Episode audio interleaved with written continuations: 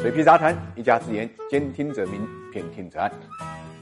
大家好，我是水皮，欢迎各位来到 ESG 会客厅。我们今天的话题是新蓝筹运动有没有可能卷土重来？大家知道，在 A 股市场上啊，低估呢一直都是中字头上市公司的标配。根据统计啊，二零二二年前三季度，沪市两百六十三家央企营业收入、净利润呢，分别占到。沪市整体营收和净利润百分之五十四点八九和百分之六十一点五五，但是它合计的市值呢，仅仅占到上市公司的总市值的四成左右。沪市央企整体市盈率呢，只有八倍，明显低于呢市场整体十三倍左右的估值水平。其中不少发展稳健、质地优良的央企股价，早已经大幅度呢跌破了净资产的价格。这些股票主要集中在金融、石油、建筑、交通运输。等等行业，我们不妨看看六大银行。工商银行的股价是四块三左右，对应的市盈率呢是四点二三倍，市净率是零点五。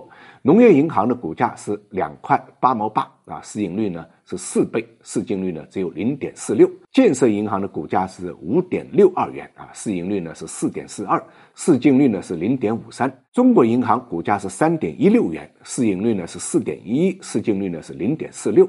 交通银行的股价四点七六元，市盈率呢三点八八，市净率只有零点四三。中国邮储银行股价是四点四七元，对应的市盈率呢是四点八三倍，市净率呢也只有零点六一。很明显，六大银行的市盈率平均只有四倍左右，而美国的银行市盈率可以在十到二十倍左右。更为关键的是。国有六大银行的大股东不是中央汇金就是证金公司，不是财政部就是地方国资，就眼睁睁地看着国家的核心金融资产如此被低估，如此被交易。这如果是线下交易的话，早就构成了国有资产的巨额流失。所以难怪最近啊，监管层屡屡就国有上市公司和央企估值问题呢开始表态。我们看到十月二十一号，中国证监会主席易会满在二零二二年金融界论坛上。首次提出探索建设具有中国特色的估值体系，而且点名国有上市公司。十二月二号呢，上交所发布消息称呢，正在制定完成新一轮的推动沪市上市公司质量三年行动计划和中央企业综合服务三年行动计划。涉及到央企上市公司的主要举措有三个方面：一就是服务推动央企估值回归合理水平。第二呢是服务推动央企进行专业化整合，第三就是服务完善中国特色现代企业制度。里面明确提到推动央企估值回归合理水平，这对于市场来讲呢，无异于火上浇油。受此影响呢，十二月五号开市，中字头央企呢就开始全面爆发，中字头概念呢指数涨幅高达四点六一，在全市场所有概念板块中涨幅第一，涨停个股呢达到九家，像中国中铁。中国铁建、中国交建多在其中。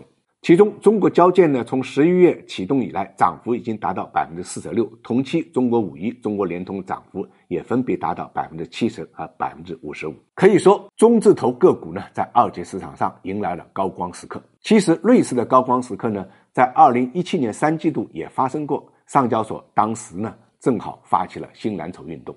新蓝筹运动有两个着力点，一个呢是新经济，另外一个就新蓝筹，所以呢就出现了一波从二零一七年下半年到二零一八年年初的二八行情。如果大家还有记忆的话，当时的领头羊就是贵州茅台和中国平安。当时贵州茅台和中国平安呢不断反复走强，带动了指数在走强啊，但是大多数股票同期呢是持续回落的。但是很可惜，新蓝筹运动呢是出师未捷，因为到了二零一八年一月以后啊，中美发生了贸易战。不但呢，中国股市下跌，美国股市呢也暴跌。那一波呢，一下子就从三千五百七十八点跌到了两千四百四十四点，大家呢都深度套牢。从此之后，新蓝筹运动呢就再没有人提起了。温故知新，回顾这一段历史呢，再联想到上交所的最新表态啊，我们对新蓝筹能不能卷土重来，其实是可以乐观一点的。